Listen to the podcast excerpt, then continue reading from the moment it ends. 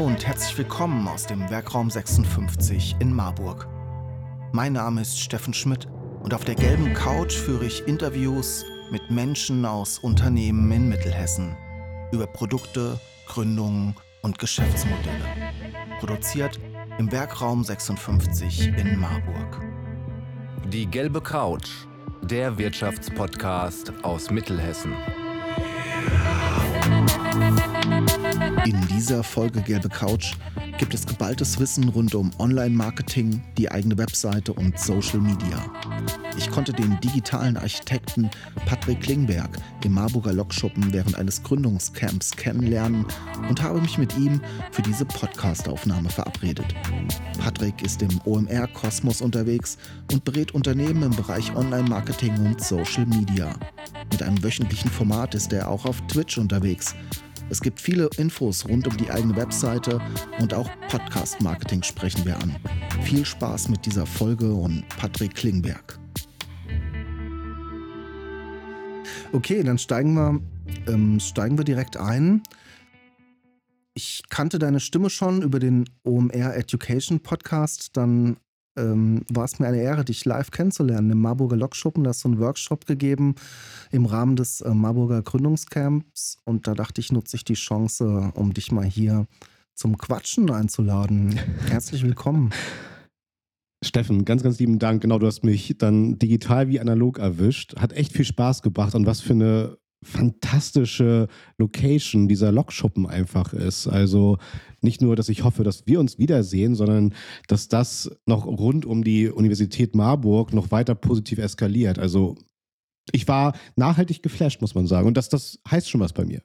Sehr schön. Positiv eskalieren war so eine Formulierung, die habe ich bei dir schon im Lokschuppen wahrgenommen. Lass uns das heute auch tun und ein bisschen auf ähm, Social Media Marketing blicken, also rundum vielleicht Digital Marketing blicken, aber ein bisschen mit dem Fokus auf B2B. Die meisten meiner Zuhörerinnen und Zuhörer hier ähm, sind Unternehmerinnen und Unternehmer. Das heißt, die haben da so einen mhm. gewissen Fokus. Die wollen auch meistens eher andere Unternehmerinnen und Unternehmer ansprechen.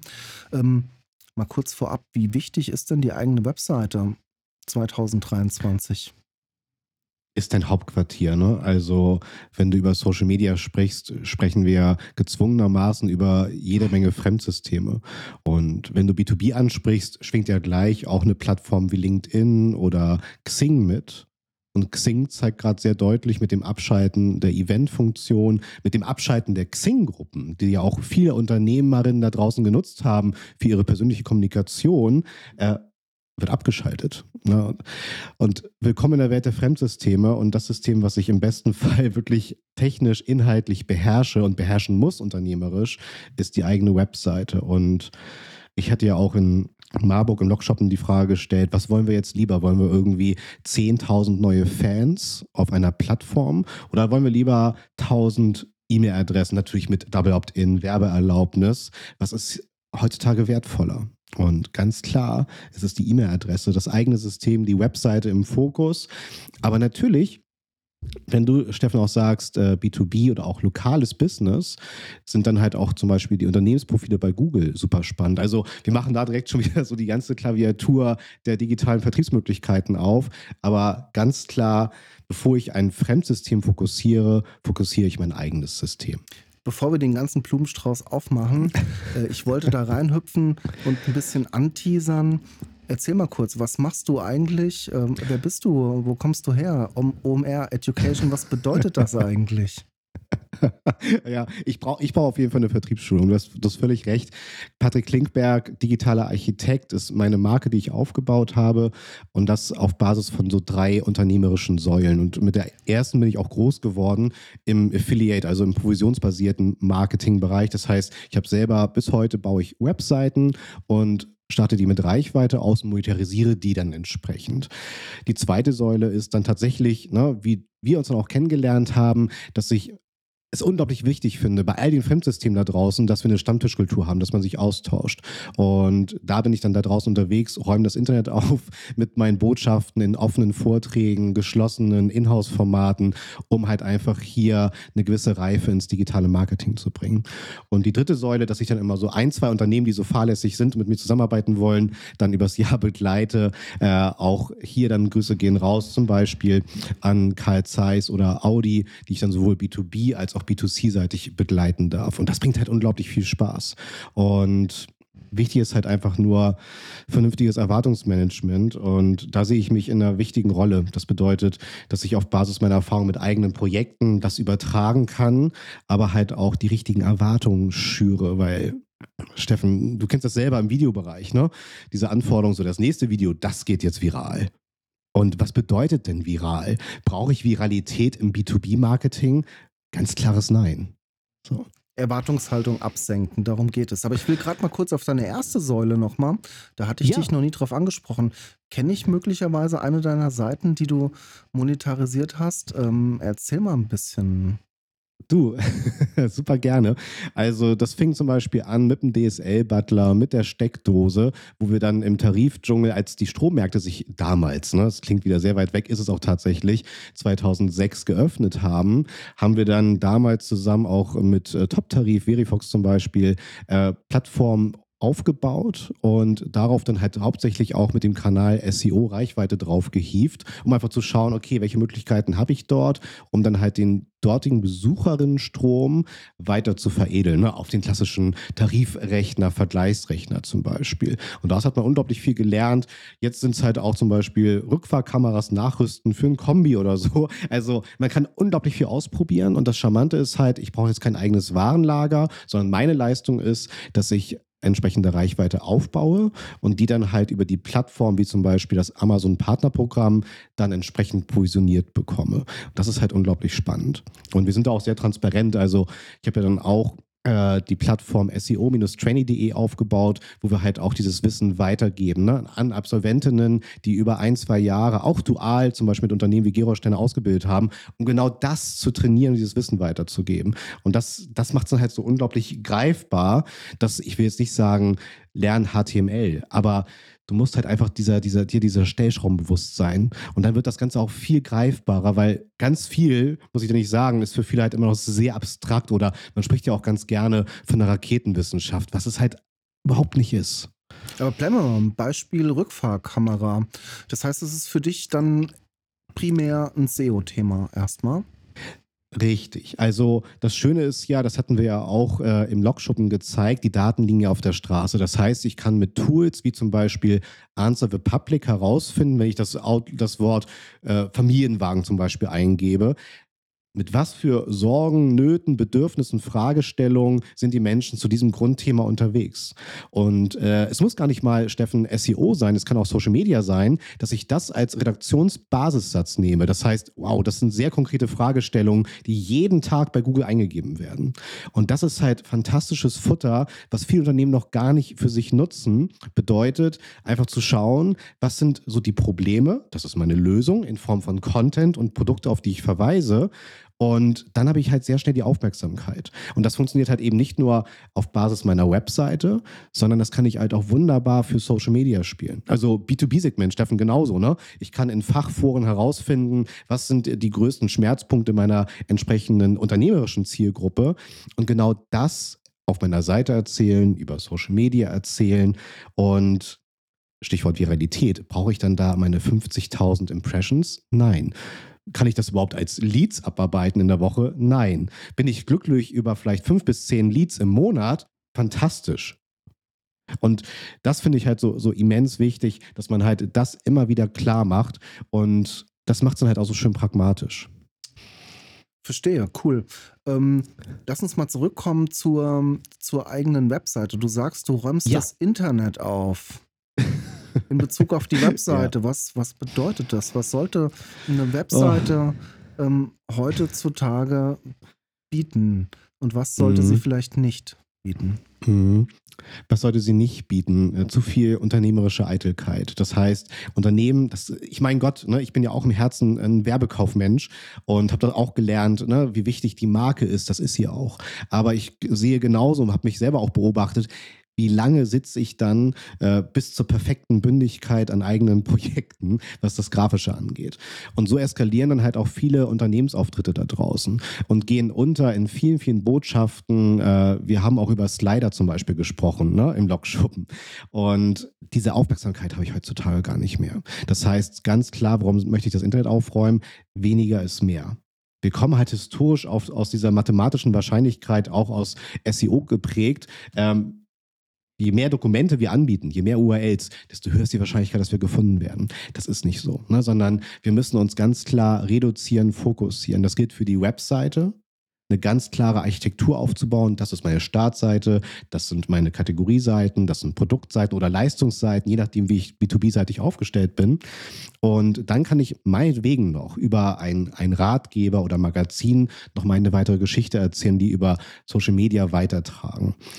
Und Social Media genau das gleiche Internet aufräumen, bevor ich halt diesen Druck habe. Es gibt ja schon die Diagnose FOMO, Fear of Missing Something Out. Ne? Oh Gott, da ist jetzt TikTok, oh Gott, da ist jetzt Be Real, äh, ich muss da mitspielen.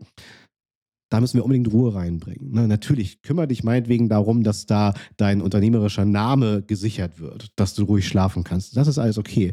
Aber ganz oder gar nicht. Es kann, sag erstmal ruhigen Gewissens, ja, ich habe zum Beispiel für das Thema Recruiting Instagram für mich durchgespielt. Das ist alles auf Anschlag. Ich weiß, wovon ich rede. Ich weiß, wie ich mit den Ressourcen umgehe. Bevor ich halt auf zwei, drei Plattformen gleichzeitig spiele. Das wird immer für Unzufriedenheit sorgen. Und das meine ich mit Internet aufräumen. Das heißt, bei all den wenigen Ressourcen. Ne? Wir haben ja alle, wir hatten jetzt ja im Logschuppen viel mit äh, angehenden Gründerinnen gesprochen und die haben ja jetzt schon keine Ressourcen. Aber selbst wenn ich dann zehn Talente draufsetze, werden die feststellen, ich habe immer noch nicht genug Ressourcen. Das wird immer so sein, weil die Möglichkeiten nahezu schier endlos sind im digitalen Orchester. Und dementsprechend muss ich einfach sagen, okay, was sind tatsächlich meine Fokuskanäle? Wie kann ich hier mit den Ressourcen effizient planen?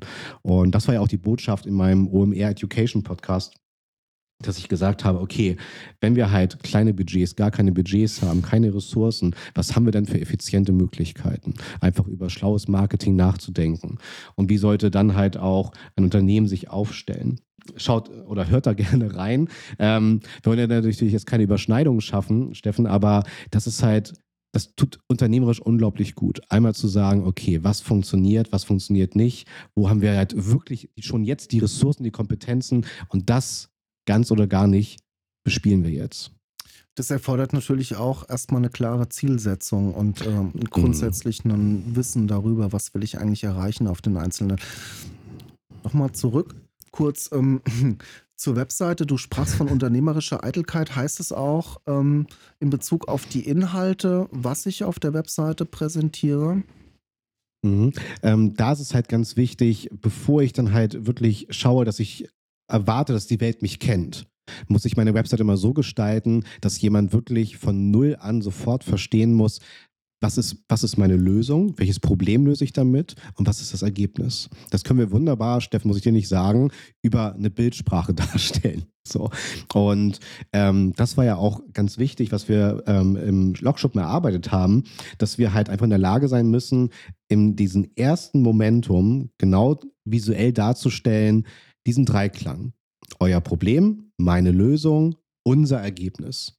Da habe ich die Leute abgeholt. Das schaffe ich halt nicht mit einem unruhigen Slider-Element zum Beispiel, weil dann habe ich auf einer URL, auf einem Dokument drei ganz unterschiedliche Aussagen. Ich habe gerade die Kampagne, das ist unser neues Angebot und hier sind wir auf folgender Messe zu sehen, obwohl ich noch gar nicht verstanden habe, woran ich bin. Und das ist halt so immens wichtig. Und das passiert halt zu deiner Frage, aus dieser unternehmerischen Eitelkeit. Ne? Dass halt jede Abteilung gleichzeitig auf der Webseite zu sehen sein möchte. Ob das jetzt dem übergeordneten Geschäftsziel, was du angesprochen hast, dient, das steht erstmal gar nicht zur Debatte. Sondern es geht halt immer erstmal um das Ego. Das ist ja auch eine geile Eigenschaft, dass jeder Bock hat, das Unternehmen zu pushen.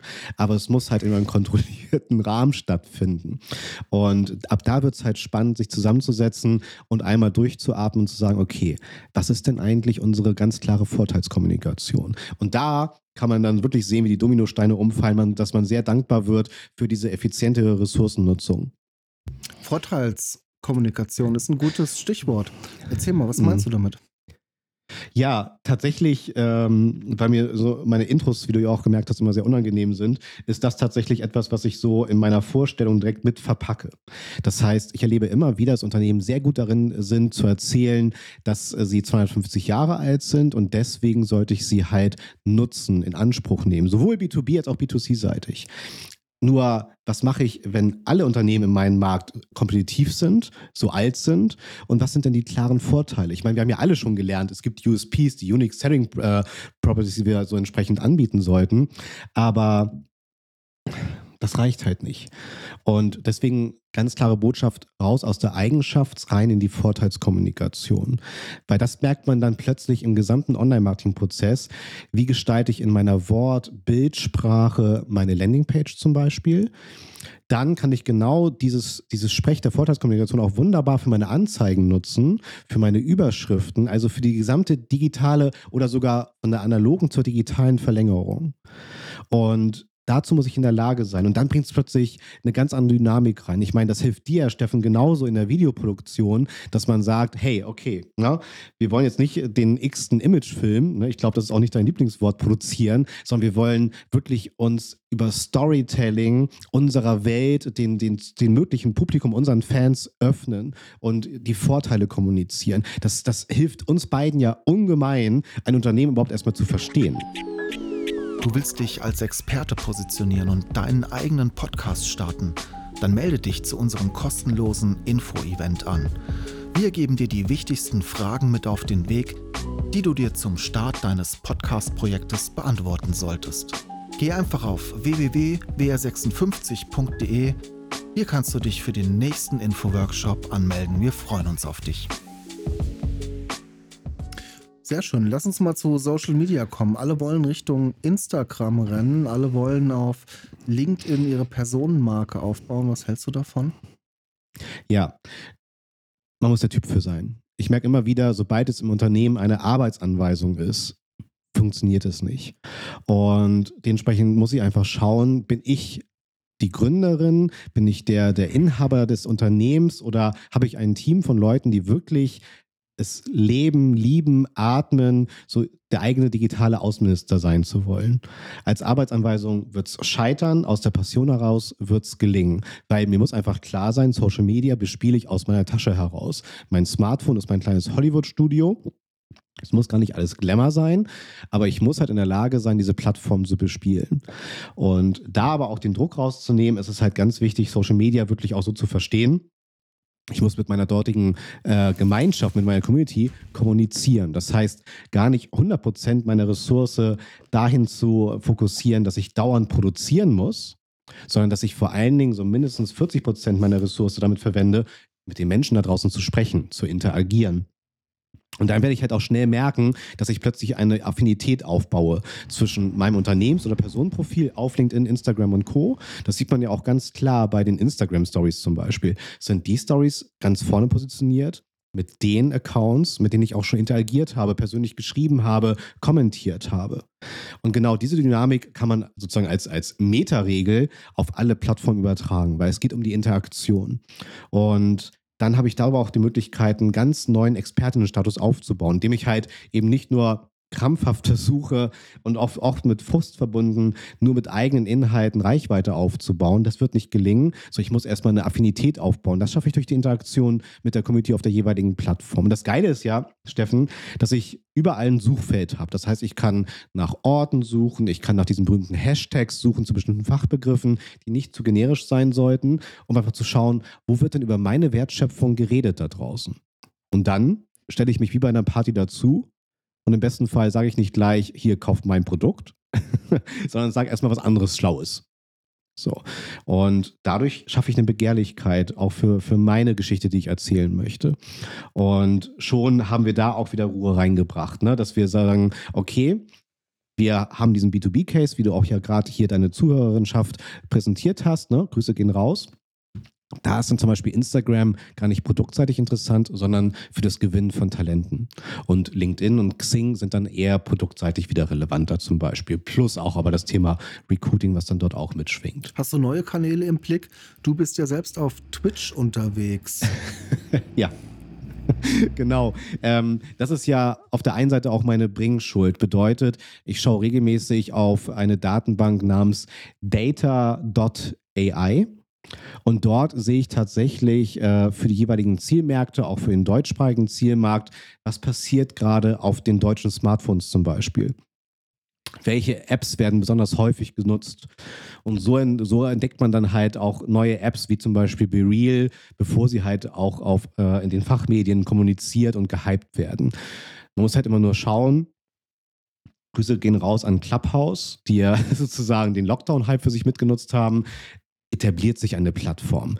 Das passiert in den seltensten Fällen. Zumal dann halt auch ein Instagram in der Klasse sitzt und sagt, ah, okay, Clubhouse, auditive Live-Formate. Eine Woche später gibt es diese Funktion auf Instagram, LinkedIn und Co.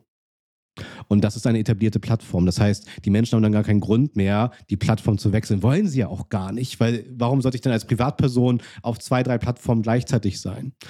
Und dann haben wir die Möglichkeit, darüber schon mal über Data AI zum Beispiel als Datenplattform zu schauen. So verpasse ich jetzt keine neue Technologie zum Beispiel. Und Twitch ist für mich dann nicht nur ein Kanal, sondern auch meine Lösung dafür, auf dem Laufenden zu bleiben. Bedeutet, pünktlich zu meinem Namenstag, als es dann klar wurde, wir bleiben erstmal ein bisschen länger zu Hause, 17. März 2020, ähm, bin ich dann das erste Mal live gegangen auf Twitch. Twitch 2014 von Amazon akquiriert für die klassische eine Milliarde Dollar. Natürlich, worüber reden wir hier? Ähm, ist im Kern eine reine Livestreaming-Plattform mit dem Fokus auf Gaming slash E-Sports.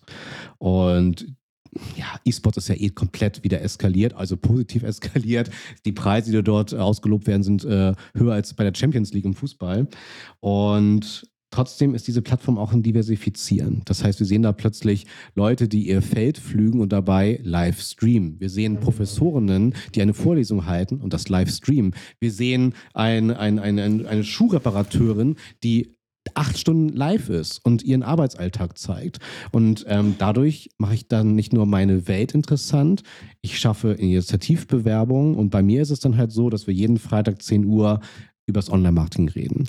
Und das ist dann halt nicht nur für mich irgendwie eine Übung, Twitch zu verstehen, sondern das ist eine, eine Methode, selber mit meiner dort aufgebauten Followerschaft im Austausch zu bleiben. Bedeutet, über aktuelle Themen zu sprechen, Pro und Contra abzuwägen, weil das ist ja eh der beste Lifehack. Ne? Wenn du in etwas gut sein möchtest, lehre es, um einfach auf dem Laufenden zu bleiben und die einzelnen Einzelschicksale kennenzulernen, um gute Argumente zu finden, wie du entsprechend Unternehmen bedienen kannst. Und da hilft mir Twitch ungemein.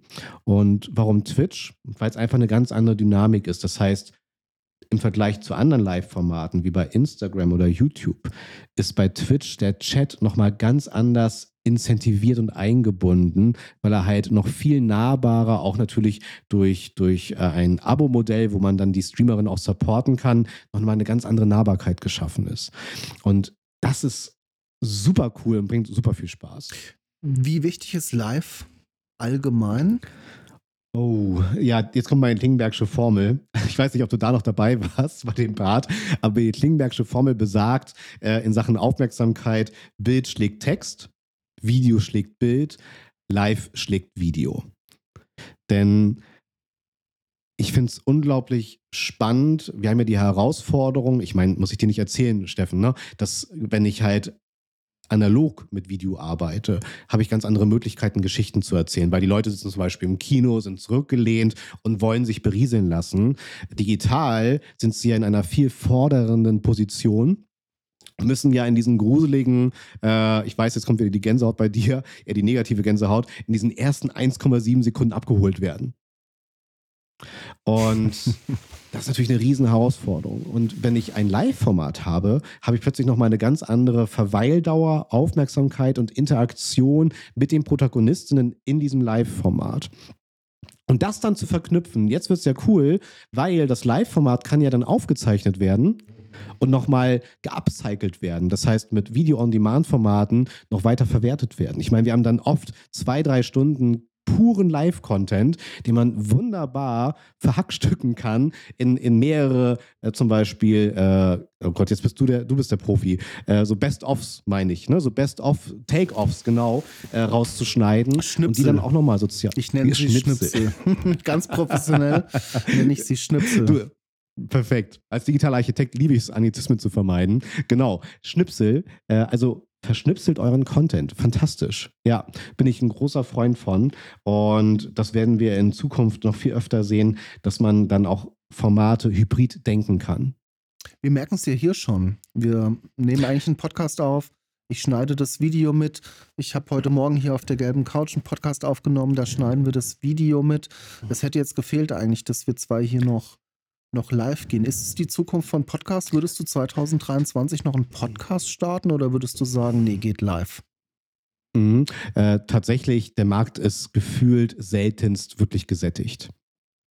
Du musst halt einfach nur ein Thema finden. Also der, der, nächst, äh, der nächste True Crime Podcast zu werden, ist, glaube ich, weniger erfolgreich. Aber wenn du schaffst, es deine Nische für dich zu entdecken und zu besetzen, dann unbedingt machen, weil es hilft dir einfach, deine, deine aus, aus potenziellen Kundinnen einfach Fans aufzubauen, die auch deine Botschaft weitertragen, dich weiterempfehlen, egal ob B2B oder B2C. Von daher, ja, dafür ist das Internet groß genug. Ne? Ich muss halt nur dann auch mir die ehrliche Frage stellen, okay, lass uns das jetzt so maximal 12 bis 16 Monate durchziehen und weil so lange braucht es halt, ne, eine vernünftige Community aufzubauen. Und dann muss ich mir die ehrliche Do-or-Die-Frage stellen.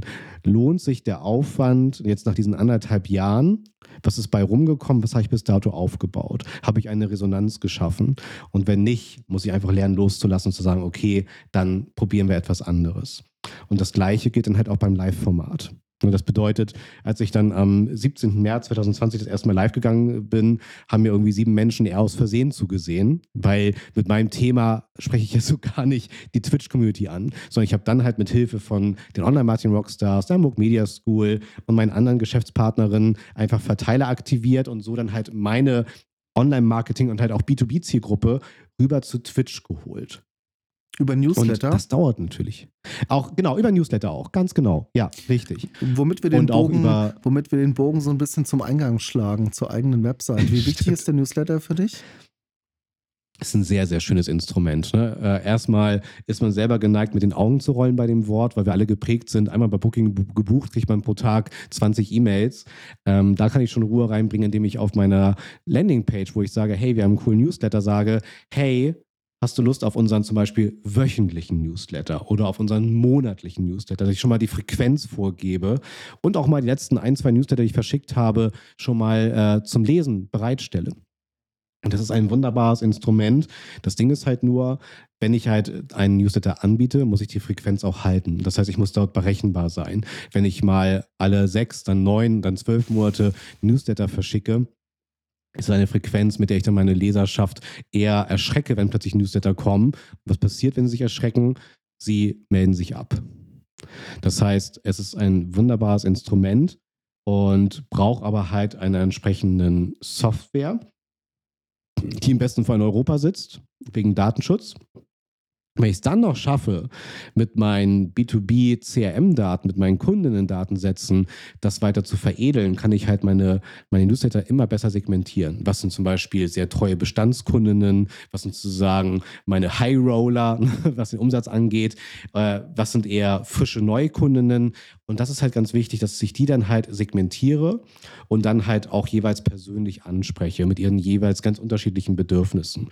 Und da wird dann jeder Newsletter immer reifer und dann kommt jetzt ein tolles Wort, leider kein Schnipsel, aber dann hast du eben kein Newsletter, sondern ein, jetzt kommt's, ein Everletter. Bedeutet, dass der sich immer weiterentwickelt. Und das macht das halt so unglaublich wertvoll. Und was ist es wieder? Es ist das eigene System. Es ist kein Fremdsystem, das mir irgendwie mit dem Algorithmus die Reichweite abschneidet. Sehr schön. Ähm, wir kommen fast zum Ende unseres kurzen, unseres kurzen Rundumschlags. Ähm, was mich noch, was mich noch interessieren würde, wenn wir so auf 2023 gucken und du würdest sagen, so drei goldene Regeln, die man beachten sollte zum Stichwort Social Media, was wäre das? Ja, auf jeden Fall das, was wir jetzt gerade schon erarbeitet haben, bei der Ressourcenverteilung wirklich runterschrauben, was die Kreation von Content angeht und die Interaktion mit der Community hochschrauben auf mindestens 40 Prozent. Dann, dass man unbedingt und da wirst du dich jetzt auch freuen, seine Bild- und Videosprache der Plattform anpasst. Es wird euch nicht gelingen, Inhalte von Pinterest über Facebook zu Instagram und LinkedIn rüber zu copy-pasten. Sprecht die Sprache der Plattform. Und drittens, das gilt genauso dann halt für eure Creatives, bedeutet für eure bezahlte Reichweite und die Anzeigenmotive, die Werbeanzeigenmanager ticken gleich, sind sehr reif und sind somit für uns nicht der Benchmark, sondern der Benchmark, um kompetitiv mithalten zu können, ist die Anzeige selber, sei es als Bild, Formulierung oder halt auch als Video. Und dort nicht prospektig kommunizieren, sondern die Sprache der Plattform sprechen. Und da wird man sehr schnell merken, dass dann die Anzeigen nochmal viel, viel besser funktionieren werden. Und probiert euch halt so als dreieinhalbter Tipp mit unterschiedlichen Anzeigen aus. Bedeutet, dass ihr nicht ein, zwei Creatives testet, sondern ein, zwei, drei, vier, fünf Creatives nebenher laufen lasst, weil das ist ja der Vorteil im Digitalen. Wir haben die Daten, um sehr schnell sehen zu können, was funktioniert und was funktioniert nicht. Super, Dankeschön. Äh, zum Thema Ressourcen nochmal auch und aus aktuellem Anlass. Ähm, Chatbots, schreiben die uns bald unsere Social Media Posts? Haben wir letzte mhm. Woche auf LinkedIn im Überfluss mitbekommen. Du bis heute, bis heute. Äh, einfach. Äh, heute sind die Server überlastet. Ich hab, war schon mal drauf, heute geht da nichts. Also einfach mal so einen Text ausdrucken und wenn man dann wirklich voller, voller Stolz seinen potenziellen Kundinnen diesen Text mit einem konstanten Blick in die Augen vorlesen kann und darauf stolz ist, dann ja. Antwort ist natürlich nein. Ne? Das sind längst nicht Texte, die begeistern und verkaufen. Das sind ja, äh, das sind ja Daten, aus der sich auch eine Google-Suchmaschine bedient, die dann aggregiert werden und als Antwortschnipsel zur Verfügung gestellt werden. Und das ist ja eh noch spannend, bevor gerade hier alle in Europa euphorisch dort eskalieren. Ähm, die EU ist sich noch gar nicht einig, wie sich das mit dem Urheberrecht verhält. Weil die Daten kommen ja auch nicht aus dem Nichts, sondern das sind ja offizielle Datenquellen. Und das Gleiche gilt ja, Steffen, genauso für dich. Ne? Wenn du dann plötzlich siehst, da werden plötzlich Bilder künstlich erzeugt, Videos werden künstlich erzeugt. Das sind ja alles ursprüngliche Datenquellen. Und wer hat dann dort das Urheberrecht? Das ist eine Blackbox gerade. Ist es total, wird nicht diskutiert, Leute. Also bitte da, ich, ich weiß, ich, mit mir habt ihr halt nicht den Krypto-Investor. Ich bin immer noch Team Betongold. Aber ich glaube, das ist eine sehr gesunde unternehmerische Einstellung, sich mit sowas erstmal auseinanderzusetzen und dann können wir positiv eskalieren. Also ich bin da sehr nüchtern, was das angeht. cool, Patrick. Jetzt aber Dankeschön, dass du dir die Zeit genommen hast. Ähm, ich denke, das ist eine tolle Folge hier für die kleine gelbe Couch-Community. Und ich würde mich freuen, wenn wir uns irgendwann mal über den Weg laufen. Vielleicht ja beim OMR-Festival. Ich habe es noch nie geschafft, aber live ist ja auch einfach, ähm, also live echte Sachen zu machen, finde ich es ähm, immer noch das schönste Marketing eigentlich. Steffen, das machen wir. Es war super bequem hier auf der gelben Coach mit dir. Danke für die Einladung und auf 2023. Bleibt gesund. Super, Dankeschön. Bis dann. Sie wollen die gelbe Couch unterstützen und Ihr Unternehmen, Ihre Produkte und Dienstleistungen in unserem Podcast präsentieren? Dann nehmen Sie einfach mit uns Kontakt auf.